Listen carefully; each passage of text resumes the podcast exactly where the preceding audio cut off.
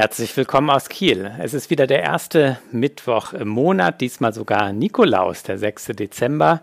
Und äh, wer uns alles zuguckt, kann es auch äh, direkt erkennen, dass heute Nikolaus ist. Und wir begrüßen Sie sehr herzlich aus Kiel. Wir sind Uli Mrowitz. Und Hallo Sascha zusammen.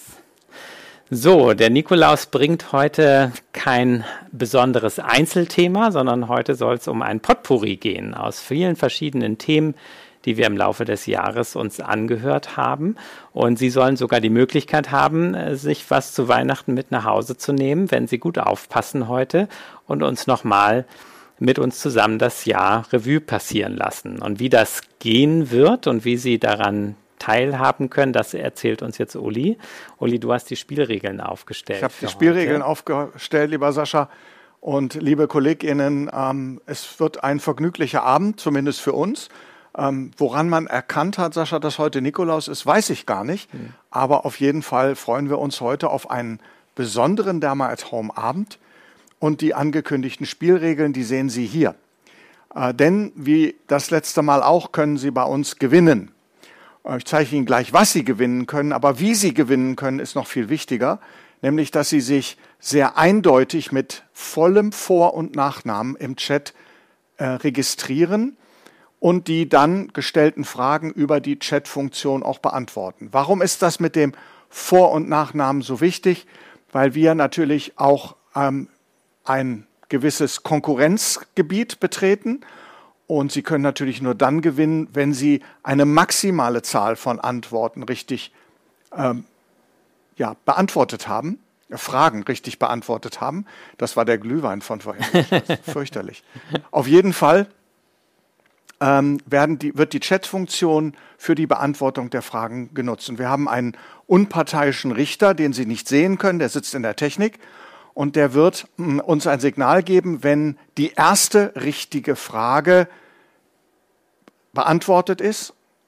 Andersrum, wenn die Frage richtig beantwortet ist und die erste richtige Antwort im Chat sichtbar ist. Und dann ist natürlich so, wir zählen die Antworten und wer die meisten richtigen Treffer hat, gewinnt den ersten Preis.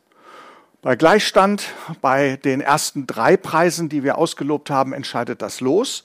Und auch dafür haben wir eine Crew in der Technik, die dann für Sie losen wird. Und wir werden dann am Ende hier einen Zettel überreicht bekommen, Sascha, und da stehen dann die Gewinnernamen drauf, die wir dann ähm, in einer schönen Runde äh, entsprechend platzieren und prämieren können.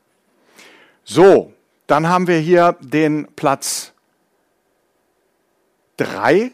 Das ist sozusagen einmal eine Reihenfolge umgekehrt. Da haben wir einmal wieder unser Präsent mit Weinflaschen von einem Weingut in der Saale-Unstrut-Region. Dann haben wir ein Geschenkpaket eines hiesigen kleinen Unternehmens, was sich auf sizilianische Spezialitäten fokussiert hat und ein Lebkuchenpaket. Allerdings ist der erste Preis die Geschenkbox, der zweite Preis sind die Flaschen ähm, aus dem Weingut und der dritte Preis, das ist tatsächlich das Lebkuchenpaket. So, und dann haben wir statt einer Speakers Corner eine Winners Corner und ich denke, dass wir bis äh, 21 Uhr soweit sind, vielleicht ein paar Minuten später und dann krönen wir die Gewinner, den Hauptgewinner und die anderen Gewinner in unserer besonderen Krönungszeremonie. Ja, ich glaube, wir starten auch gleich, lieber Sascha, und du hast schon gesagt, was wir hier heute wollen, ist, wir wollen Ihnen so ein paar unserer Highlights der Derma at Home Themen aus dem Jahr 2023 aus unserer Sicht präsentieren und hoffen, dass wir damit auch ein bisschen ähm, Sie treffen, was Sie mitgenommen haben aus den verschiedenen Sendungen, die ja sehr vielfältig waren.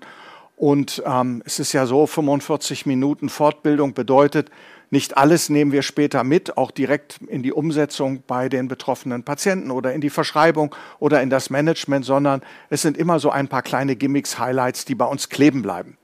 Und um das heute noch mal ein bisschen zu vertiefen, wie gesagt, aus unserer persönlichen Sicht gehen wir die einzelnen Punkte einmal durch. So, ich hoffe, Sie haben sich jetzt alle angemeldet im Chat mit Ihrem vollen Vor- und Nachnamen, sodass dann, wenn wir auch gleich zu den Fragen kommen schon, die ersten Fragen eintrudeln. Wir werden natürlich schon einmal gleich anfangen mit einer Testfrage, damit das auch alles gut funktioniert. Und wir haben für Sie einige dieser Fragen aus dem Sack äh, bereitgestellt. Also, die Tastatur schon noch einmal gut durchwischen, die Finger beweglich machen. Und die erste Frage ist diese hier. An welche Krankheit denken Sie aufgrund dieser Bilder? Die Frage hast du dir sicher ausgedacht. Selbstverständlich. da muss man nämlich um die Ecke denken. Obwohl ja. so schlimm ist es gar nicht. Nein. Man kann drauf kommen. Und wir haben heute gehört, wir haben eine kurze Verzögerung. Das heißt, wenn Sie jetzt fleißig tippen, dann werden wir auch schnell die Antworten sehen können. Eigentlich habe ich gedacht, das geht schneller. Wir haben natürlich eine Dermatose, nach der wir hier fragen.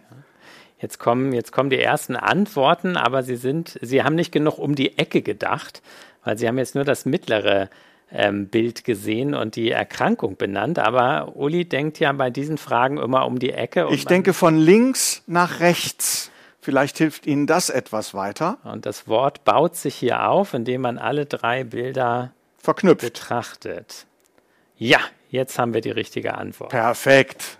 Sehr gut. Haben wir eine? Ja, und ein eindeutig. Lisa Stielkerich war die erste, die Rosatia geschrieben Guck mal, hat. wunderbar, denn die Antwort ist natürlich Rosatia. Ja, das war eine kleine Aufwärmfrage meinerseits. Sie werden nicht nur solche besonderen Fragen bekommen, sondern wir werden selbstverständlich auch zu den Themen Fragen stellen und die können Sie dann sogar richtig beantworten, wenn Sie nicht bei den Sendungen live dabei gewesen sind oder wir ähm, oder Sie die nachgehört oder nachgesehen haben. Sascha, du beginnst mit dem ersten Thema im Jahr. Das war die ähm, Onychomykose-Pfade durch den Therapiedschungel wo uns Professor Nenov, einer der ja, Onychomykose-Experten, ähm, durchgeführt hat. Und ähm, für dich war unter anderem dieses Bild wichtig. Genau, nämlich die Onychomykose, die hat uns gleich im Januar begleitet tatsächlich dieses Jahr. Und Professor Nennoff hat in seinem Vortrag ein bisschen nochmal die Grundlagen gelegt. Und ich fand es so ähm, prägnant, äh, dass er nochmal auf die Prävalenz ja wirklich hingewiesen hat. Und wir haben mit 6,5 Prozent Prävalenz 5,4 Millionen Betroffene. Ich dachte sogar, es wäre fast noch ein bisschen höher. Mhm. Aber das sind die harten Fakten, die er gezeigt hat aus einer Untersuchung. Ähm, und äh, das sind immerhin ja fast, wenn man, ich sage immer zu den Studenten, wenn sie 100 Leute in der Fußgängerzone anhalten, dann haben sie sechs bis sieben Leute mit Onychomykose schon erwischt. Und das ist richtig viel. Und ähm, die Tinea pedis kommt dann noch mit 3,7 Prozent on top. Also es ist wirklich eine Volkskrankheit, die wir einfach jeden Tag im Alltag sehen. Und äh, er hatte dann natürlich auch diese Bilder dazu gezeigt, noch was zur Manifestation gesagt, dass natürlich die meisten sozusagen vom distalen Nagelrand sich ausbilden, aber wir dürfen nicht vergessen, dass manchmal die Onychomykose auch vom proximalen Rand den Nagelapparat befällt oder auch ganz oberflächlich die Nagelplatte. Das häufigste ist eben das, was wir hier gut sehen können, der Befall von ähm, distal. Und dann hat er vorgestellt, und wer konnte es besser vorstellen als Herr Nennoff selber, weil er auch der korrespondierende Autor der neuen Leitlinie ist, die 2022 erschienen ist. Wir waren ja im Januar dran, also es war hochaktuell zu dem Zeitpunkt, als er sie vorgestellt hat. Und man kann sie bei AWMF abrufen. Und die Onychomykose-Leitlinie ist aktuell bis April 27.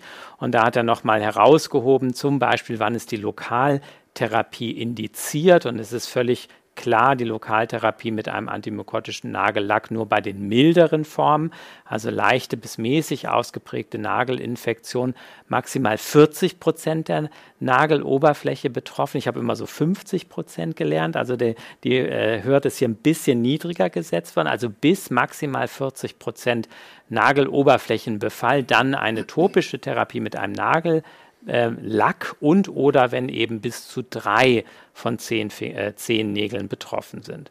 Und im Umkehrschluss kommt dann eben die Systemtherapie zu Trage, wenn eben mehr ähm, Nägel betroffen sind oder eine größere Fläche. Und da hat er nochmal darauf hingewiesen, wenn dann die Systemtherapie zum Einsatz kommt, sollte sie eben stets bei mittelschwerbeschwerer Onychomykose empfohlen werden. Also da gibt es kein Wenn oder Aber laut Leitlinie.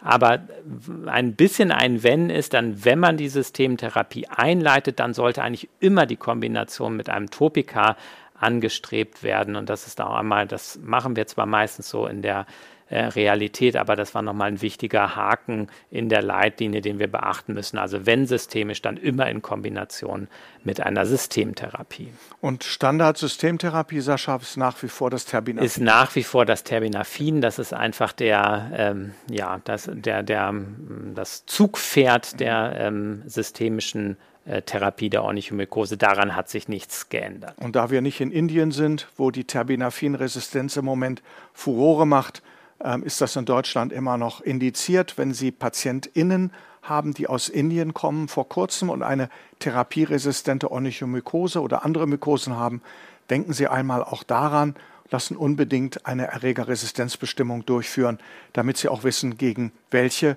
Antimykotika dann diese besonderen Erreger noch empfindlich sind. Super, und dazu auch gleich unsere zweite Frage aus dem Sack. Jetzt alle Mykologen aufgepasst. Wie heißt dieser Erreger, dessen Gruppe für circa 10% der Onychomykosen verantwortlich ist? Das ist äh, eben nicht der häufigste Erreger, muss man sagen. Er sieht aber sehr interessant aus, finde ich. Er hat eine ganz eigene Wachstumscharakteristik. Ja. Ähm, Vor allen Dingen das Bild hier im Mikroskop zeigt eigentlich die Besonderheit hier, die dem Namen, der dem Pilz auch ein bisschen im Namen sich widerspiegelt. Also wollen wir mal schauen, was da noch so an Wissen aus diesem Fundus schon geschehen. Boah, das ging schnell. Das ging richtig schnell. Viel schneller als bei der Rosatia. Ja, Frau Röseke schlecht hat's richtig. Äh, Scopulariopsis brevicalis. Scopulariopsis brevicalis ist die richtige äh, Antwort. Hier sehen Sie das besondere Wachstum im Agar und auf dem Agar in diesem Fall und diese besondere Form der Anordnung im, im klinischen Mikroskopblick ähm, und da können Sie diese Diagnose stellen. Es ist, wie gesagt, nicht immer, dass Sie einen Jackpot machen, wenn Sie eine mykologische Kultur machen, aber ab und zu taucht er auf und ich glaube, wir sollten es einfach mal wissen, dass das hier ein besonderer Pilz ist, der mitunter auch gar nicht so gut auf Terbinafin anspricht, sondern besser auf die Azol-Antimykotika. Gut, Sascha, dann machen wir weiter. Du machst weiter. Ich mach weiter diesmal. Und wir hatten dann einen sehr interessanten Vortrag über Antihistaminika in der Praxis. Und da denken wir ja immer, ja, das wissen wir alles, weil wir die ja täglich mitunter ja gar nicht verordnen, sondern empfehlen oder nur selten verordnen, weil die meisten Antihistaminika ja OTC sind, also die Patientinnen bekommen die Empfehlung und kaufen sich das entsprechende Präparat in der Apotheke. Und Frau Professor Worn hatte uns noch einmal auf die Zulassungen der Antihistaminika hingewiesen und Natürlich ist uns äh, gut bekannt, dass bei den allergischen Erkrankungen, Heuschnupfen, ähm, ähm, Asthma, alle Formen von Allergien, inklusive auch der Symptome Rhinitis, Konjunktivitis, Asthma, Antihistaminika zugelassen sind. Dann aber auch insbesondere die Urtikaria, ganz wichtig, und da denken Sie bitte auch noch mal dran, dass hier off-label bis zu vier äh, Tabletten des entsprechenden Antihistaminikums in der Urtikaria-Leitlinie stehen, sogar als Ersttherapie, bevor wir dann bei Therapieversagen auf die ähm, nachgeschalteten Wege gehen, wie zum Beispiel den Anti-EGE-Antikörper Omalizumab. Dann haben wir auch die Anwendungsbereiche Angioödem, Medikamentenallergie, natürlich auch die Anaphylaxie und Sie alle wissen, dass Antihistaminika Bestandteil der Notfalltherapie sind. Natürlich auch bei Jucken. Und zwar bei verschiedensten Erkrankungen, angefangen vom atopischen Ekzem bis zur Urtikaria, spielen Antihistaminika eine wichtige Rolle. Sehr spannend fand ich noch einmal die Unterscheidung der verschiedenen Generationen. Und Sie wissen alle, dass ähm, wenn Sie vor 20, 30 Jahren Dermatologie begonnen haben, da waren eigentlich fast nur Medikamente der ersten Generation im Handel, die eben, und das ist wichtig, mittlere Zeile, eine zentralnervöse Nebenwirkung obligat hatten, denn alle Antihistaminika kommen im Prinzip aus der Gruppe der Neuroleptika, also Medikamente, die durchaus diese Eigenschaft haben. Und diese erste Generation Antihistaminika hat eben keine gute Spezifität für den H1-Rezeptor und sie überqueren die Blut-Hirn-Schranke, was diese zentralnervösen Effekte gut erklärt. Sie sind zudem von kurzer Wirkdauer, sie müssen also häufiger gegeben werden Beispiele sehen Sie hier unten Clemasten oder Dimitinden. Wohingegen die zweite Generation Beispiele Cetirizin, Loratadin, das sind ja wahrscheinlich die, die Sie am meisten empfehlen, eben eine deutlich bessere Spezifität für den H1-Rezeptor haben, die Bluthirnschranke nicht überqueren können und die zentralnervösen Effekte gering ausfallen. Gering heißt aber auch, sie sind möglicherweise noch vorhanden und deshalb eine besondere Beachtung bei älteren Menschen. Und hier gibt es eine, äh, eine Website, die heißt Priscus 2.0, wo Sie gute Empfehlungen finden für die Arzneimittelverordnung bei älteren Menschen, das gilt natürlich nicht nur für die Antihistaminika, sondern für alle anderen auch, wo zum Beispiel solche vielleicht gering erscheinenden Effekte aber dann eine große Rolle spielen. Und wenn Sie das einmal aufschlagen für die Antihistaminika, werden Sie auch feststellen, dass nicht alle Antihistaminika auch für ältere Menschen empfohlen werden. So, das bringt mich zu unserer dritten Frage aus dem Sack. Ich hoffe, Sie haben gut aufgepasst. Dann müsste es eigentlich super schnell gehen die Frage zu beantworten, warum sollten H1-Antihistaminika der ersten Generation nicht mehr verwendet werden. Großes Interaktionspotenzial, kurze Wirkdauer, Überqueren der Bluthirnschranke, hohe Spezifität für den H1-Rezeptor. Und bei diesen Fragen darf man jetzt sogar nur die Zahl schreiben? Sie dürfen eine 1, 2 oder 3 in den Chat schreiben und dann schauen wir mal. Und da haben wir schon eine 3. Hervorragend. Und von Herrn, oh, jetzt geht es so schnell hier, von Herrn Songür. Super. Sehr Und da haben Sie sofort die richtige Antwort gefunden. Die 3 durch das Überqueren der Blut-Hirn-Schranke sind eben die sedativen Effekte ausgeprägt. Ähm, Fahrtüchtigkeit, insbesondere bei Alkoholgenuss, ist maximal eingeschränkt. Also hier bitte absolute Vorsicht und nur noch die modernen. Prima. Sascha, sehr gut. Es geht weiter ähm, mit Herrn Werfel aus Hannover, der uns dieses Jahr wieder ähm, besucht hat, virtuell, um die atopische Dermatitis zu referieren, Stand 2023. Und äh, die atopische Dermatitis verändert sich im Moment so schnell, dass ich sogar in seiner Folie wieder rummalen musste, äh, weil wir haben uns ja früh im Jahr getroffen und in diesem Jahr sind wieder viele Dinge passiert. Und ich fasse einmal sozusagen auf diesem Slide zusammen, wie die Systemtherapie bei der atopischen Dermatitis jetzt aktuell aussieht. Und er hatte einmal darauf hingewiesen, dass Cyclosporin ab 16. Lebensjahr ja weiterhin zugelassen ist für schwere ähm, Neurodermitis und er hatte auch nochmal darauf hingewiesen, dass das eine Therapie ist, die man vielleicht als Intervalltherapie nutzen kann. Aber wir haben eben die moderneren Wirkstoffe, die ja zum Teil schon ein bisschen länger zugelassen sind, die eben auch als Langzeittherapie geeignet sind. Und das ist vor allem das Dupilumab, ja auch als längstes neueres Medikament jetzt im Handel. Aber Sie sehen es an der roten Schrift. Dupilumab hat in diesem Jahr eine Neuerung erfahren, die wir noch nicht wussten, als Herr Werfel seinen Vortrag gehalten hat, denn es ist jetzt bereits ab sechs Monaten zugelassen und damit das erste Medikament, was wirklich bei kleinen Kindern zugelassen ist und gut angewendet werden kann. Darüber hinaus haben wir noch das Tralokinumab, ein IL-13 ähm, der ab zwölf Jahren zugelassen ist. Und, das greife ich jetzt einmal vorweg, das ist nämlich brandneu, ist das Lebrikizumab jetzt auch zugelassen ab zwölf Jahren und das ist jetzt erst ein paar Tage her und es wird wahrscheinlich sogar erst Mitte diesen Monats dann wirklich im Handel auch verfügbar sein, aber damit das dritte Biologikum im Bunde, was jetzt zugelassen ist und auch ein Interleukin-13-Inhibitor ist. Dann hatte er noch darauf hingewiesen, dass auch drei JAK-Inhibitoren mittlerweile zugelassen sind.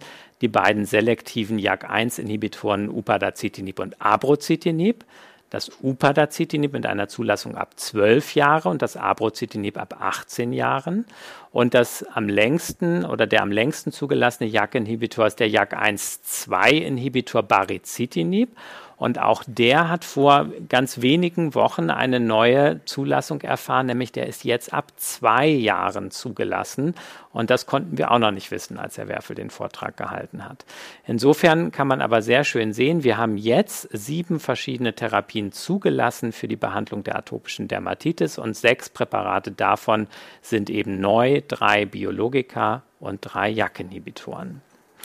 Darüber hinaus hat er trotzdem noch die Off-Label-Therapien besprochen, weil es in der Leitlinie noch vorhanden ist, das Methotrexat, das Azathioprin, das Mycophenolat Mofetil, aber alle drei Präparate äh, geraten immer mehr ins Hintertreffen, weil wir jetzt ja die zugelassenen Optionen haben. Keine Indikation hat mehr die systemische Glukokortikoidgabe, wenn man sie länger als drei Wochen einsetzen will. Die Leitlinie sagt im Moment eben, eine kurzzeitige Intervention für massive Schübe sind möglich mit systemischen Glukokortikoiden, aber sie sollten die drei Wochen nicht übersteigen. Darüber hinaus äh, hat der Werfel dann noch ein Thema angesprochen, was dieses Jahr auch ganz aktuell war, nämlich der rote Handbrief, der für die JAK-Inhibitoren veröffentlicht wurde. Und das bezog sich auf alle JAK-Inhibitoren. Ähm, und zwar ist Vorsicht geboten bei Patienten, die 65 oder älter sind, bei aktiven Rauchern oder ehemaligen Langzeitrauchern, bei Patienten mit kardiovaskulären Risikofaktoren oder Risikofaktoren für maligne Erkrankungen. Das Wichtige hierbei ist aber, äh, JAK-Inhibitoren dürfen auch in dieser Gruppe von Patienten verwendet werden, aber nur, wenn keine geeignete Behandlungsalternative verfügbar ist. Also hier sollte man ein bisschen Vorsicht walten lassen und der Einsatz von JAK-Inhibitoren ist eben mit Vorsicht zu genießen, vor allem wegen auch venöser Thromboembolien und auch bei eben solchen Patienten. Aber er hat auch noch mal darauf hingewiesen, dass das eigentlich unsere Neurodermitis-Patienten nur sehr selten trifft. Wir haben ein anderes Patientenkollektiv als zum Beispiel die Rheumatologen, aus deren Dunstkreis auch die Daten gekommen sind für einen Pan-JAK-Inhibitor, der eben zu dieser Warnung geführt hat. Und die bei uns eingesetzten Präparate sind erstens keine Pan-JAK-Inhibitoren und zweitens ist unser Patientenkollektiv in der Dermatologie in der Regel eben deutlich gesünder als in der Rheumatologie und fällt gar nicht in diese Kategorien. Und deswegen können wir eigentlich bei uns häufig die JAK-Inhibitoren trotzdem ähm, vernünftig einsetzen. Vielleicht noch der Hinweis, Sascha, da hat der Johannes Wohlrab ja kürzlich im JDDG eine sehr schöne Arbeit publiziert, wo er genau das, was du gesagt hast, dass wir ein anderes Patientenprofil in der Dermatologie haben, noch einmal auch, äh, ich will nicht sagen richtig gestellt hat, aber nochmal herausgestrichen hat. Und ähm, wenn keine geeignete Behandlungsalternative verfügbar ist, auch das ist wie immer eine Frage der guten Dokumentation. Und wenn Sie das gut dokumentieren und es entsprechende Indikationen hat, dann ist das natürlich auch ein, ein guter Einsatz, der immer gerechtfertigt ist, weil diese Medikamente sehr wirksam sind und auch aus Patientensicht das wichtigste Problem bei der atopischen Dermatitis, das Jucken, ja sehr schnell bessern. Und auch vielleicht, die Leitlinie ist ja auch Mitte des Jahres erschienen, die neue deutsche Leitlinie im Juni erschien. Die weist zum Beispiel auch darauf hin, dass JAK-Inhibitoren unter Umständen auch als Intervalltherapie ja. einsetzbar sind. Und ich glaube, wir haben da eine gute Alternative, um auch schnell ähm, Besserungen für die Patienten zu erreichen und vielleicht auch mal wieder rauszugehen. Man kann sie aber auch als Langzeittherapie bei gesunden Patienten nutzen. So, da ist der Sack wieder. Da ist der Sack wieder. Und jetzt ist aufgepasst. Jetzt müssen Sie nämlich ein bisschen nachdenken. Äh, so ähnlich wie bei der Rosatia, aber vielleicht noch ein bisschen mehr. Denn die Frage lautet, ordnen Sie die gleich aufgeführten Wirkstoffe nach ihrer EMA, also der Europäischen Arzneimittelbehörde, Erstzulassung in eine Reihenfolge von alt nach neu. Und das Ergebnis ist eine vierstellige Jahreszahl. Bitte los und los. Wir brauchen noch so einen Gong oder so einen Jingle. Ja, so, dann. so ein Jingle, ja. Genau.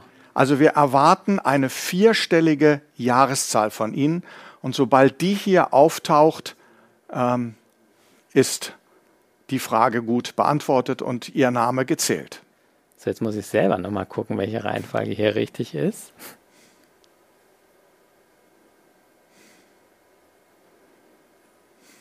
So, jetzt kommen sie schon alle hier. Und Frau Hoffmann war am schnellsten. 1423. Jawohl, 1423. Ich habe nicht nachgeguckt, was für ein historisches Datum das ist, aber ich denke, es ist eine historische Zahl, die uns zeigt, wie schnell auch doch und wie kurzlebig die Zeit der Biologika ist. Zum Beispiel das äh, Lebrikizumab und auch das Tralokinumab, ja natürlich, Tralokinumab natürlich ähm, kürzlich erst in die Therapie der atopischen Dermatitis gekommen sind. Das Adalimumab ist ja unser gutes altes Allzweck Biologikum für Psoriasis, Psoriasis Arthritis, Hydradenitis suppurativa etc. Gut, wir machen weiter. Die richtige Antwort war, wie schon gesagt, 1423. Äh, wer sich jetzt noch historisch auskennt, darf vielleicht noch mal eine historische Notiz in den Chat schreiben. Falls es einen Gleichstand gibt, Sascha, könnten wir vielleicht damit auch noch statt eines Loses ähm, zwischen den Plätzen auswählen. Professor Dissemont und aus Essen hatte uns ein ganz, ganz wichtiges Thema, ein Wunschthema auch von uns referiert, nämlich das Pyoderma gangrenosum. Natürlich ist das eine seltene Dermatose, aber eine Dermatose, die wir kennen müssen, damit wir nicht, wie vielleicht andere Fachkollegen, ständig Inzisionen machen dort, um möglichen Pust zu entleeren und aber rechtzeitig feststellen, dass es sich hier um eben eine autoimmunologische Erkrankung handelt, die ein ganz anderes, nämlich ein interdisziplinäres Management erforderlich macht. Und er hat uns einen neuen Score vorgestellt, den Paracelsus-Score, der mit verschiedenen Punkten dann eine klinische Diagnose erlaubt. Und da haben Sie, gesehen Sie zum Beispiel, drei Punkte wird unter anderem vergeben für einen rötlich-lividen Wundrand. Das ist das, was bei uns im Lehrbuch dreimal unterstrichen steht, ähm, aber auch unterminierter Randsaum, ähm, lokale Schmerzen, das ist auch ganz wichtig, ähm, das Ansprechen auf Immunsuppressiva und eben nicht auf eine Ulkustherapie oder eine Abszesseröffnung, das sind hier ganz wichtige äh, Kriterien, die am Ende des Tages bei zehn oder mehr Punkten oder unter zehn Punkten eine Pyoderma gangrenosum wahrscheinlich oder eben unwahrscheinlich machen. Er ist dann noch einmal auf die systemische Therapie eingegangen. Sie wissen, topisch können Sie einmal versuchen, ähm, also Tacrolimus-Salbe 0,1 Prozent wie eine Wundsalbe zu verwenden. Wir haben es ja hier mit einem immunologischen Ulkus zu tun. Das funktioniert mitunter ganz gut, aber für die größeren brauchen Sie eine Systemtherapie und hier ist nach wie vor die erste Wahl das Prednisolon, also das systemische Corticoid und die zweite Wahl schon gefolgt von Cyclosporin in eher hohen Dosierungen. Meistens beginnen wir mit 5 Milligramm pro Kilogramm und nach gutem Ansprechen dann die Dosis zu vermindern. Alternativen, intravenöse Immunglobuline, Immunsuppressiva aus anderen Klassen, zum Beispiel das Azathioprin, zunehmend auch Biologika und hier ist er nochmal eingegangen auf die Bedeutung der TNF-Antagonisten, für die es sehr viele Fallberichte für eine sehr gute, einen sehr guten Einsatz beim Pyoderma gangrenosum geht. Ja, ich fand das damals einen sehr, sehr guten Vortrag. Gerade die Darstellung des Paracelsus-Score bei der Diagnostik ist, denke ich, sehr wichtig. Und dann schauen wir mal, was wir für eine Frage aus dem Sack zum Thema Pyoderma gangrenosum haben. Die Frage lautet, bei der Klassifikation des Pyoderma gangrenosum wird heute der Paracelsus-Score bestimmt. Den haben Sie, glaube ich, eben noch mal vorgestellt bekommen. Wofür steht das U in diesem Score? Und Sie brauchen auch hier nur die Zahl anzugeben. Wer ganz schnell ist, tippt vielleicht auch die Begrifflichkeit ein, aber die Zahl reicht uns. In der Zwischenzeit haben wir die ganzen ähm, äh, Geschichtsexperten Tinnen hier dabei und Regine Gläser hat einen extra Punkt, denn sie wusste, dass es Sachsen seit 1423 gibt. Da war in diesem Jahr 600 Jahr Feier. Und Christine Ahlheit äh, sagt, England hat die Franzosen besiegt 1423. da müssen wir doch ein Stechen machen, Sascha. haben wir denn schon für das U? Genau, wir haben die drei Hervorragend. Von Matthias als Zahl. Jawohl. Und wir haben aber ausgeschrieben vorher von Herrn Studert die Unterminierung. Ja. Unterminierter Randsaum, die drei ja. ist natürlich die richtige Antwort hier. Dafür steht das U beim Paracelsus-Score. Wunderbar. Und, und ähm, Stulat hat es ausgeschrieben, sogar als erster. Ja, gewonnen. vielleicht können wir das auch nachher als Differenzierungsmerkmal. Genau. Wir haben aber angegeben die Zahl und das ja. machen wir, behalten wir dann auch so. Prima. Wir gehen weiter. Sascha. Genau. Ist das gut liegt? Da warst du alleine. Da war ich alleine. War da warst du, glaube ich, auf, auf dem Weltkongress. Weltkongress. Genau. genau. Ähm, ja, Herr Skutlik aus Osnabrück war da und hat uns was äh, zu beruflich bedingten Hauterkrankungen nochmal berichtet. Wer könnte das besser als die Osnabrücker Klinik mit Herrn Skutlik? Und ähm, er hat nochmal darauf hingewiesen, dass eben ähm, sich am 1. Januar 21, das war zwar schon ein bisschen davor, aber es ist, glaube ich, noch hochaktuell, dass sich die ähm, Ziffer, die 5101 geändert hat, nämlich ähm, der Berufskrankheit ähm, von dieser Ziffer ist jetzt nur noch definiert als schwere oder wiederholt rückfällige Hauterkrankung. Und was gestrichen wurde, ist die Unterlassung der Tätigkeit. Und das äh, führt wahrscheinlich dazu, dass deutlich mehr Hauterkrankungen auch als ähm, BG-Fall akzeptiert werden. Und man hat es auch gesehen, unter anderem in den Zahlen, die sich hier ergeben haben. 2021 sieht man an dem blauen Balken, dass die 5101 deutlich häufiger anerkannt wurde. Und gleichzeitig hat er aber nochmal auf die 5103, das ist ja die andere Ziffer der Berufskrankheiten, die eine große Rolle spielt seit 2015, nämlich die ähm, dermato-onkologischen Zahlen, nämlich vor allem die Plattenepithelkarzinome und die aktinischen Keratosen. Und seitdem wir das als Berufserkrankung melden können, hat eben auch die Zahl der UV-induzierten ähm, äh, äh, onkologischen Diagnosen deutlich zugenommen. Und wenn das Ganze um BCCs noch erweitert werden sollte, dann wird es wahrscheinlich noch rasant weiter steigen. Aber insofern hat er nochmal ganz deutlich auf die Berufserkrankung hingewiesen und wie wichtig sie doch in unserem Alltag sind, sowohl für die normalen Dermatosen, sage ich mal in Anführungszeichen, als auch die dermato-onkologischen Diagnosen. Und er hat ja, glaube ich, nochmal darauf hingewiesen, dass bei der, beim Rückgang der Meldungen ähm, wirklich nochmal darauf zu achten ist, bitte, bitte melden Sie Hautarztbericht oder BG-Meldung, ähm, damit auch entsprechend die Vergütung selbstverständlich nicht mehr durch die GKV, sondern über die BG erfolgen. Die ist ja deutlich besser. Also Absolut. Sie tun nicht nur Ihren PatientInnen, sondern sich selber auch einen großen Gefallen. Wer jetzt aufgepasst hat, und das war wirklich einfach, der kann jetzt in den nächsten Sekunden sofort diese Frage beantworten. Die Ziffer BK 5101 steht für was? Und das lese ich jetzt nicht vor, das haben Sie sofort. Da müsste eigentlich in diesem Moment schon die richtige in Antwort kommen. In diesem Moment, wir gucken mal, wann die erste Ziffer kommt zum neuen. Da ist sie schon. Und die zwei. Jawohl. Johanna Hoffmann. Das war der zweite Treffer für Frau Hoffmann. Die schwere und wiederholt rückfällige Hauterkrankung beziehungsweise die Gruppe. Super. Dann dürfen Machen wir, wir weiter. weitermachen. Genau, und, äh, du bist dran. Wir hatten ein äh, erstes Thema, du hast das auch damals sehr schön eingeführt, Sascha, nämlich als eine, eine Premiere beim äh, Derma at Home, dass wir zum ersten Mal ein ästhetisches Thema hatten. Und äh, wir haben dieses Thema versucht, mit Frau Professor Borelli aus Tübingen von der wissenschaftlichen Seite her äh, anzugehen. Sie hat uns über Botox und Filler, was AnwenderInnen wissen sollten, informiert. Und ich habe da zwei äh, Slides mitgenommen, die mich ein bisschen auch ähm, sehr, sagen wir mal, für die Ästhetik ja, auf neutralen Boden wiedergebracht haben, nämlich worum es eigentlich geht. Und Sie sehen hier, dass die PatientInnen, die hier für Ästhetik in Frage kommen, ähm, einen positiven Ausdruck bekommen sollen. Das ist eine Abstimmung zwischen dem inneren Gefühl und dem äußeren Ausdruck. Und ähm, auch der Ausdruck begleitet Altern mit natürlich bestmöglich hat natürlich von Mensch zu Mensch eine unterschiedliche Wahrnehmung. Und ähm, die nächste Zeile, es geht nicht um völlige Faltenfreiheit, sondern um eine Veränderung des Ausdrucks, sagt, glaube ich, alles auch über einen hohen Anspruch einer wissenschaftlich begleiteten ästhetischen Dermatologie. Und Sie sehen auch das äh, Zitat von Professor Gieler, ist ja ein erfahrener äh, Psychodermatologe, dass es ähm, am meisten zählt, wie sie sich selber sehen. Der zweite, ähm, das zweite Bild, was ich Ihnen mitgebracht habe, ist sozusagen die Abschlussbotschaft.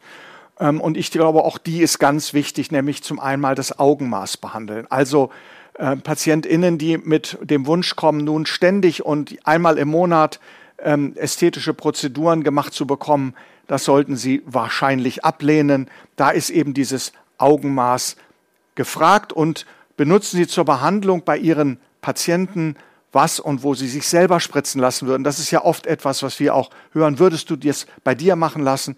Und ich glaube, wenn wir ehrlich sind, dann würden wir bei vielen dieser Prozeduren sagen, nein, ganz bestimmt nicht. Auch nicht der Preis entscheidet, also der Billiganbieter ist der Beste, sondern der, der am besten aufklärt und berät. Ähm, fragen Sie die Firmen nach Studiendaten. Das ist, glaube ich, auch wichtig, um Spreu vom Weizen zu trennen und melden Sie Komplikationen bitte bei dem Register. Das hilft, unmittelbar die Ästhetik sichtbar, äh, sicherer zu machen. Und der letzte Satz ist natürlich auch ganz, ganz wichtig. Erst fortbilden, dann behandeln. Also Sie sollten genau wissen, was Sie tun. Und dazu kommt jetzt eine Frage, die eine einzige Aussage für Sie im Chat erscheinen lassen soll. Und die Frage lautet, wie werden diese Falten in der ästhetischen Dermatologie genannt? Das hast du jetzt gar nicht in deinem Vortrag gesagt, aber Nein, man kann vielleicht drauf kommen. Man, wenn man könnte drauf kommen, wenn man eine gute Allgemeinbildung hat und das Leben in den letzten Jahrzehnten verfolgt hat. So, ich beobachte mal wieder den Chat. Also mir kommt da jemand in, in den Kopf. Oh, Marionettenfalten werden hier genannt, aber wir wollten auf die Merkel-Falten und da sind sie auch von Regine Gläser. Super, hervorragend. Dann ist es genau das. Das hatte Frau Borelli nämlich in ihrem Vortrag gezeigt. Das ist auch ein Bild von ihr. Das ist die berühmte Merkel-Falte und wir wollen ja immer nicht auch so ganz bierernst sein heute an diesem schönen Nikolaustag. Sascha, du darfst mein ja, Referat heute. Ja, da war vorstellen. ein sehr berühmter Dermatologe bei uns gewesen, hat was zur Psoriasis erzählt, nämlich Uli Mrowitz hat äh, referiert zur Psoriasis Krankheit. Und das ist vielleicht nochmal ein ganz wichtiger Begriff auch, den er geprägt hat, selber ja auch, dass äh, die Psoriasis-Krankheit eigentlich ein Symptomkonflex aus drei Manifestationen einer Entzündungserkrankung sind. Einmal die Entzündung der Haut, die wir ja unmittelbar sehen als Dermatologen, dann aber auch gleichzeitig die Entzündung der Gefäße und die Entzündung der Gelenke oder der gelenknahen Strukturen. Und alles drei zusammen bildet eben die Psoriasis-Krankheit. Was war neu in diesem Jahr? Auch das hatte Uli uns präsentiert. Wir haben eine neue orale Therapieoption dazu bekommen.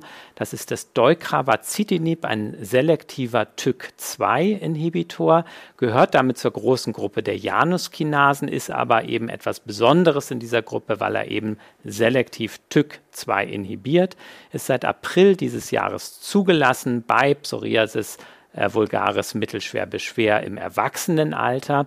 Und diese orale Therapie wird mit einer Tablette 6 Milligramm am Tag dosiert. Man muss vor Einleitung das machen, was wir auch bei den Psoriasis-Biologikern machen müssen, also versteckte Infektionen wie zum Beispiel TBC ausschließen. Und ansonsten gibt es aber keine Anwendungsbeschränkungen. Der rote Handbrief der JAK-Inhibitoren trifft nicht auf diesen TYK2-Inhibitor zu. Die zweite Neuerung in den Zulassungen war das Bimekizumab, das Biologikum, was Interleukin 17a und F hemmt, was wir schon länger für die Plaque-Typ-Psoriasis zur Verfügung haben, jetzt auch für die Psoriasis arthritis zugelassen wurde. Das war im Juni dieses Jahres für Erwachsene ab 18 Jahren mit oder ohne MTX. Und das Besondere, die Rheumadosis ist etwas niedriger in der Induktionsphase wie die Dosis für die Haut, nämlich 160 Milligramm alle vier Wochen. Und die Rheumatologen brauchen sich auch nicht umstellen, die therapieren einfach alle vier Wochen weiter. Mit den 160 Milligramm werden wir dann ja in der Erhaltungsphase die doppelte Dosis alle acht Wochen geben. Und zeitgleich kam auch die Zulassung für die axiale Spondylarthritis und somit ist jetzt auch dieser dritte IL-17-Inhibitor für die Gelenkerkrankung zugelassen. Ganz kurz noch, was auch neu war oder wo Uli noch mal darauf hingewiesen hat, dass wir mittlerweile mehrere Biologiker haben, die man flexibel dosieren kann und so ein bisschen mehr Flexibilität in den Alltag bringen. Zum Beispiel das Adalimumab kann hochdosiert werden, das wissen wir schon lange, auf einmal 40 Milligramm wöchentlich. Es gibt aber auch die Möglichkeit, die 80 Milligramm alle zwei Wochen zu geben und da gibt es ein ähm, äh, Biosimilar-Hersteller, der das jetzt auch zum gleichen Preis anbietet wie die 40 Milligramm. Man kann kostenneutral hier hochdosieren. Das Adalimumab, hatte ich gesagt, ist ja flexibel dosierbar, aber auch das Certolizumab kann in der doppelten Dosierung in der Indikation Psoriasis verabreicht werden mit 400 Milligramm alle zwei Wochen. Das Secukinumab kann hochdosiert werden auf 300 Milligramm alle zwei Wochen und das Tildrakizumab, und das ist auch eine Neuerung dieses Jahres, kann auf 200 Milligramm zum gleichen Preis hochdosiert werden wie die 100 Milligramm Dosierung alle drei Monate. Also ein bisschen Flexibilität ist jetzt da in den Dosierungen und ähm, das sollten wir auch nutzen im Alltag. Bleibt ja, und dazu die Frage. die Frage, die war jetzt nicht auf den Bildern zu sehen oder die Antwort war nicht auf den Bildern zu sehen. Ich hoffe, Sie haben gut zugehört oder damals schon gut aufgepasst, denn die Frage ist, Jaktüktec und so weiter, was hemmt der Wirkstoff Deucravacitinib?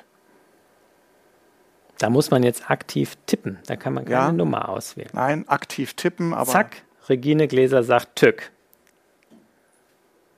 Das lassen wir gelten. Das lassen wir. Dann kommen auch noch mehrere Tücks und dann kommt noch eine Tück 2. Genau, wir müssen uns mal die Tück und die Tück 2 ähm, Von Johanna Friedberg. Genau, wir müssen uns einmal TÜK und TÜK 2 merken. Falls es nachher zum Stechen kommt, Sascha, ja. brauchen wir diese wichtige Information. Die richtige Antwort ist formal TÜK 2 und wir gucken mal, ob das nachher entscheidend für das Gewinnen ist oder nicht.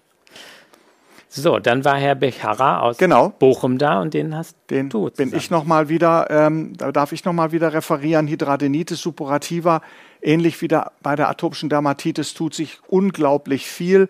Äh, zwei Sachen nur möchte ich Ihnen noch mal in Erinnerung rufen, dass äh, wir eine Neuzulassung haben. Neben dem schon bestehenden Adalimumab haben wir jetzt als zweites Biologikum zugelassen Secukinumab bei der Hydradenitis suppurativa. Und hier zeige ich Ihnen die Daten aus den zwei Studien mit den schönen Namen Sunshine und Sunrise, die Herr Bechara uns vorgestellt hat.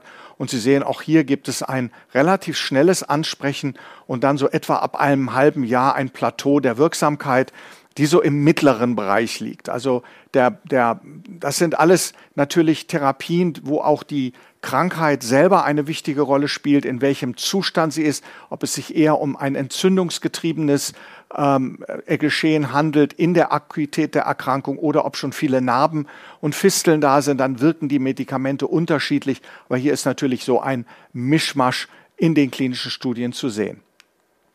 Das Zweite, was er uns nochmal mit auf den Weg gegeben hat, ist, dass wir ein multimodales Behandlungskonzept brauchen.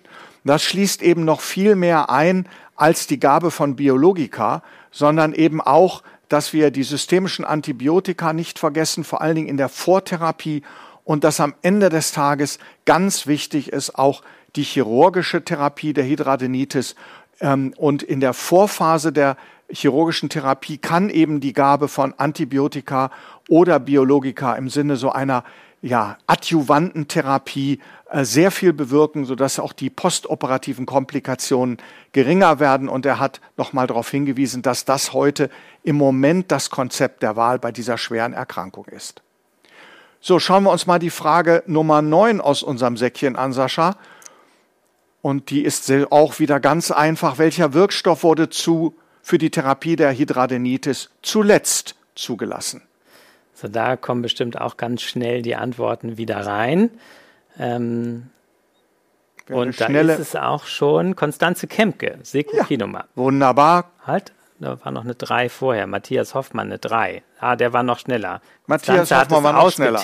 und äh, ja, alles ähm, hatte die 3. Derma-at-Home-Enthusiasten, die hier gerade ähm, auf der Gewinnerspur sind, hervorragend. Die richtige Antwort natürlich 3. Das war auch sehr, sehr einfach. Aber ich sage Ihnen, es kommen noch schwierigere Sachen, da wo Sie richtig nachdenken müssen.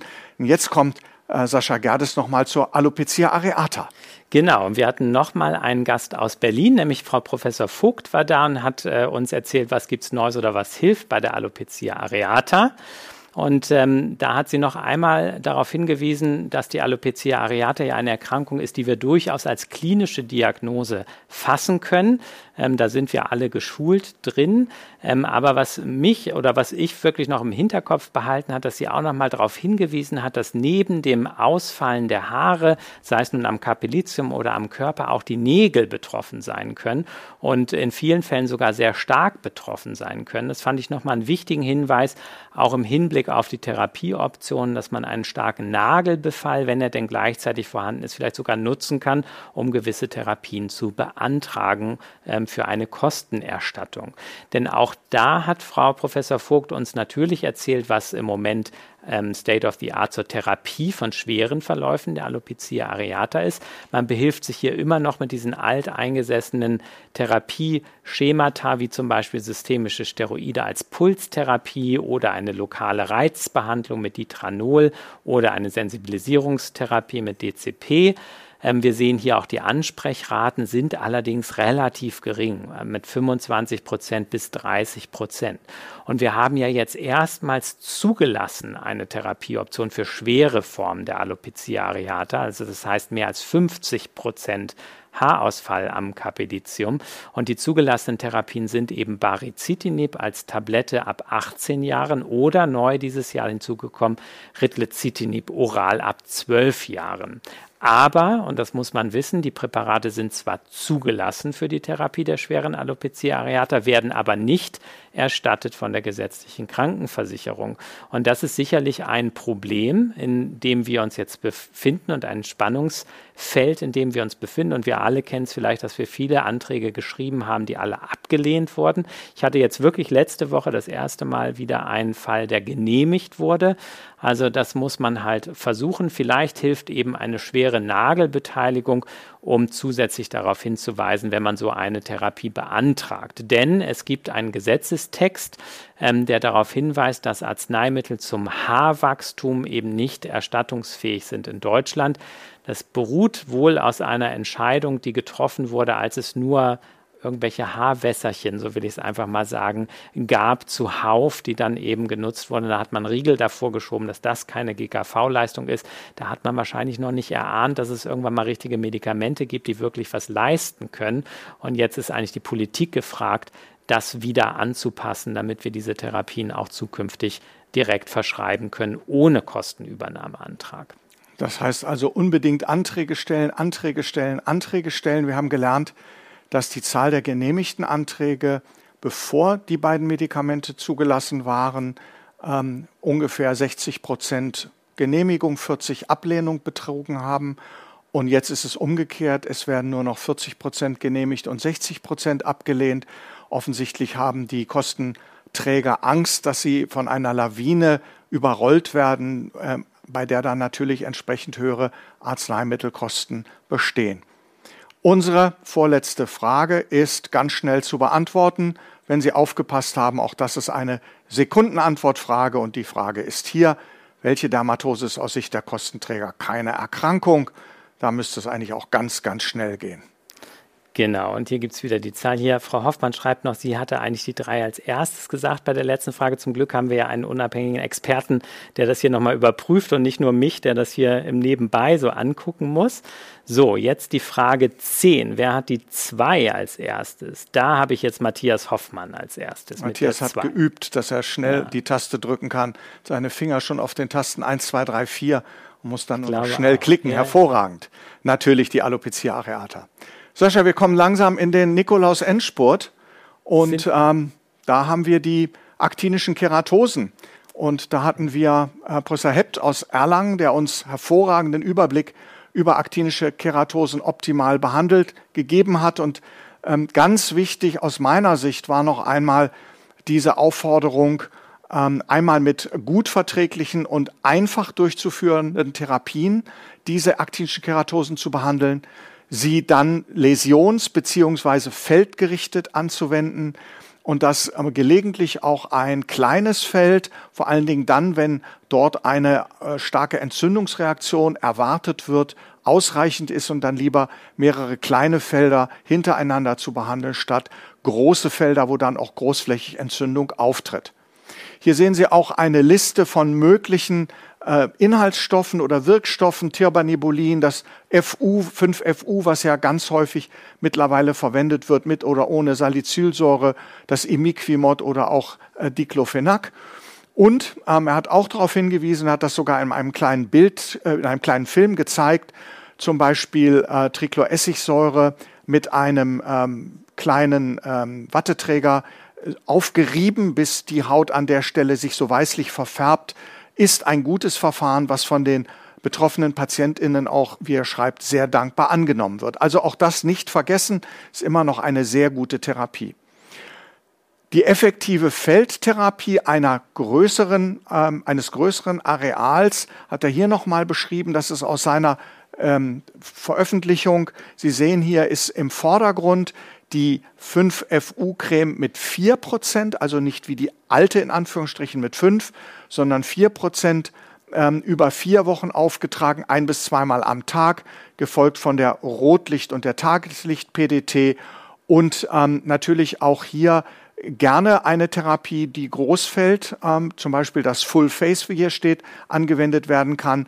Oder eben auch ähm, mal Felder, wo zum Beispiel die gesamte rechte Stirnseite behandelt wird oder die ganze Stirn, bevor dann zum Beispiel Wangen und Kinn dazukommen.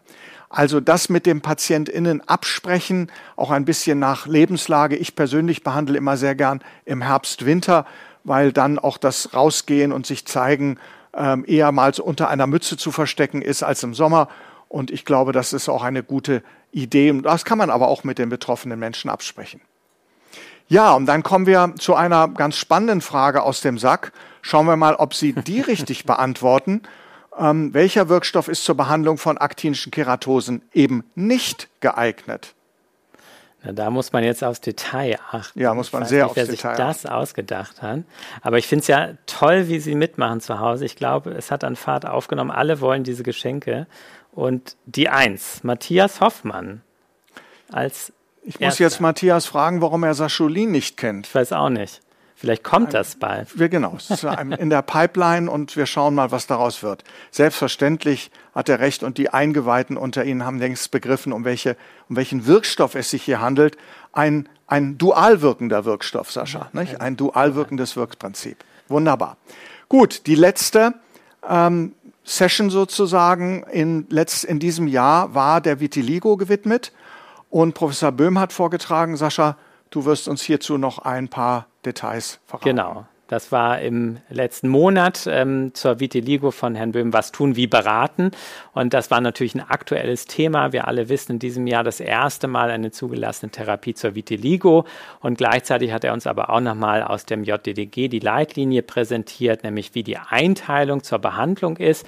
Hier in diesem Schema, was hier nochmal dargestellt ist, ist zwar noch nicht die neue Cremetherapie mit dem Ruxolitinib enthalten. Aber wichtig ist, dass hier schon die Einteilung der Vitiligo erfolgt in einmal nicht segmentale Vitiligo und segmentale Vitiligo. Und dann ähm, die nicht segmentale wird dann noch aufhand der Körperoberflächen Befallsausmaß sozusagen eingeteilt. Mehr als drei Prozent ist sozusagen dann die größere Fläche. Und wenn es akut ist, dann kommen sogar noch systemische Glukokortikosteroide zum Einsatz, plus eben topische Steroide oder TCIs ähm, die man nutzen kann. Aber eben für die nicht segmentale Vitiligo gab es auch eine Neuerung in diesem Jahr, die uns Herr Böhm präsentiert hat. Und das ist eben das topische Ruxolitinib, ähm, was insgesamt äh, bei Patienten angewendet werden kann, die eine Gesichtsbeteiligung haben. Und es wird äh, zweimal täglich aufgetragen, topisch ähm, mit maximal 10% Körperoberflächenbefall, der behandelt werden sollte. Hauptnebenwirkung kann sein, dass es an der Applikationsstelle mal zu leichten Missempfindungen kommen kann oder eine akneartige Hautveränderung auftritt. Das Positive ist, dass die Repigmentierung relativ gleichmäßig auftritt äh, bei dieser Therapie, auch wenn sie lange braucht, bis sie auftritt. Das war auch noch eine wichtige Message, dass man eben, wenn man diese Therapie beginnt, sie auch wirklich erstmal langfristig durchführt. Und wir haben gesehen, dass selbst nach einem Jahr immer noch die Kurven nach oben gingen. Und wir haben sogar beim EADV dieses Jahres gesehen, dass sogar nach zwei Jahren die Kurven weiterhin nach oben gehen. Also wenn die Therapie anspricht, dann sollte man sie auch langfristig fortsetzen. Man hat auch gesehen, wenn man dann eben frühzeitig absetzt, dass es zu Rückfällen kommen kann. Und wir haben heiß diskutiert, was macht man mit den Patienten, die gut angesprochen haben, wie kommt man wieder raus von der Therapie. Und auch dort sind ähm, Therapieansätze wie zum Beispiel eine proaktive Therapie diskutiert worden, für die es aber noch keine Daten gibt zu dieser neuen Cremetherapie. Und wir hatten eine sehr intensive Diskussion natürlich denn das Ruxolitinib ist nicht nur zugelassen, sondern es wird auch von den Kostenträgern erstattet. Da die Creme aber nicht ganz preiswert ist, scheuen sich viele KollegInnen noch, das für eine Vitiligo aufzuschreiben. Wir haben einen sehr dringenden Appell an Sie alle gerichtet, diese neuen Therapien, die wir zur Verfügung haben, auch ganz im Label und mit Erstattung auch bitte zu verschreiben. Gerade bei PatientInnen, die ein sonst etwas dunkleres Hautkolorit haben, ist die Vitiligo eine stark stigmatisierende Erkrankung und nutzen Sie bitte diese Möglichkeiten der Verordnung, die es im gesetzlichen Rahmen absolut äh, möglich äh, macht, eine Vitiligo gut zu behandeln. Anders als im Moment bei der vorbesprochenen Alopecia areata, wo wir nach wie vor Anträge schreiben müssen, aber auch unbedingt sollten. Sascha, hast du noch etwas zu den Themen dieses Jahres vielleicht als abschließendes Wort hinzuzufügen? Nein, ich glaube, jetzt sind alle gespannt, was bei der Verlosung herauskommt. Nein, jetzt kommt die letzte Frage. Sascha. Die letzte Frage. Jetzt kommt die letzte jetzt Frage die letzte und jetzt Frage. haben sich Ach, wahrscheinlich genau. alle schon alles gemerkt, was zur nicht segmentalen Vitiligo gehört. Und äh, Sie werden bei der letzten Frage allerdings Ihr geballtes Allgemeinwissen nutzen müssen, denn diese Frage ist nicht ganz Vitiligo-spezifisch. Und ich bin jetzt mal wirklich persönlich Ja. sehr gespannt, wie diese Frage beantwortet wird. Wie lautet die korrekte wissenschaftliche Bezeichnung dieses Tieres? Und ich gebe Ihnen tatsächlich, damit es einfacher wird, vier Möglichkeiten vor. Und Sie dürfen auch hier gerne eine Zahl schreiben. Und ähm, ich persönlich würde mich, also freue mich sehr, wenn jemand das gleich richtig äh, beantwortet hat. Wie Sie wissen, ist die Steinlaus schon seit ganz vielen Jahren im klinischen Wörterbuch Pschyrembel präsent als Parasit. Und ähm, wir sind im Loriot-Jahr und ich konnte es mir nicht verkneifen, diese wichtige wissenschaftliche Frage auch zu stellen. Ja, das war natürlich auch ein super wichtiges Ereignis dieses Jahr und wir haben die vier. Der, die, die, der oder die, die vier geschrieben hat, ist sich ganz sicher. Und wir haben noch viele andere Zahlen. Ja, Wir, alles bis auf die drei haben wir. ja, Petrolytica. Okay. Den Petrosaurus finde ich nett, aber tatsächlich, die vier ist es Petrophaga lorioti, so steht es auch im Schirembel tatsächlich, neben der Steinlaus und dem kleinen Bild. Und Sie erinnern sich alle an diesen wunderschönen Sketch mit Professor Jimek, der das also ähm, damals dargestellt hat, der die Steinlaus dort ähm, der wissenschaftlichen Welt vorgestellt hat. Und Frau Röseke Schlecht war sich da auch sicher und hat treffsicher genau. gleich. Wunderbar. So, das war's erstmal aus den, mit den zwölf Fragen und unserem Streifzug durchs Jahr. Jetzt äh, gebe ich mal eine Frage so langsam an unsere große Crew, die im Hintergrund seit einer Dreiviertelstunde kräftig arbeitet. Wir sind ja diesmal nicht mit und Tschüss um neun fertig, aber wir haben gesagt, die Winners Corner folgt und ich bin sicher, dass wir mit der Winners Corner auch die Zeit der Speakers Corner dann äh, pünktlich um gegen Viertel nach neun beenden können. Und ähm, schauen wir mal, was Sie jetzt gleich für einen berühmten Zettel zugereicht bekommen, Sascha, Genau. um dann klar zu sagen, wir haben die Plätze eins, zwei und drei oder ob das Los oder ein anderer Parameter entschieden hat, äh, wer heute mit den schönen Gewinnen ähm, schon mal ein Vorweihnachtsfest feiern kann, beziehungsweise sich darauf freuen kann, dass sie ihm per Post zugeschickt werden. Die ja auch hier unten schon stehen und nur auf den Genau. Versand warten zu Ihnen nach Hause. Vielleicht Aber das kleine Schmankerl noch. Wir werden die Weinflaschen für Sie signieren. Die werden also später so wie gute Zigarren oder seltene Weine ähm, einen hohen Wert erreichen. Also die Frage ist, trinken Sie oder legen Sie sich die in einen kleinen Tresor und vielleicht in 10, 20 Jahren ähm, gibt es einen Markt für diese besonderen Flaschen, denn ich denke, das wird im nächsten Jahr vielleicht wieder eine Option sein, dass wir Flaschen signieren. Uiuiui. Deshalb ist auch der zweite Preis ausgesprochen attraktiv. Da müssen die Jahrgänge dann herhalten.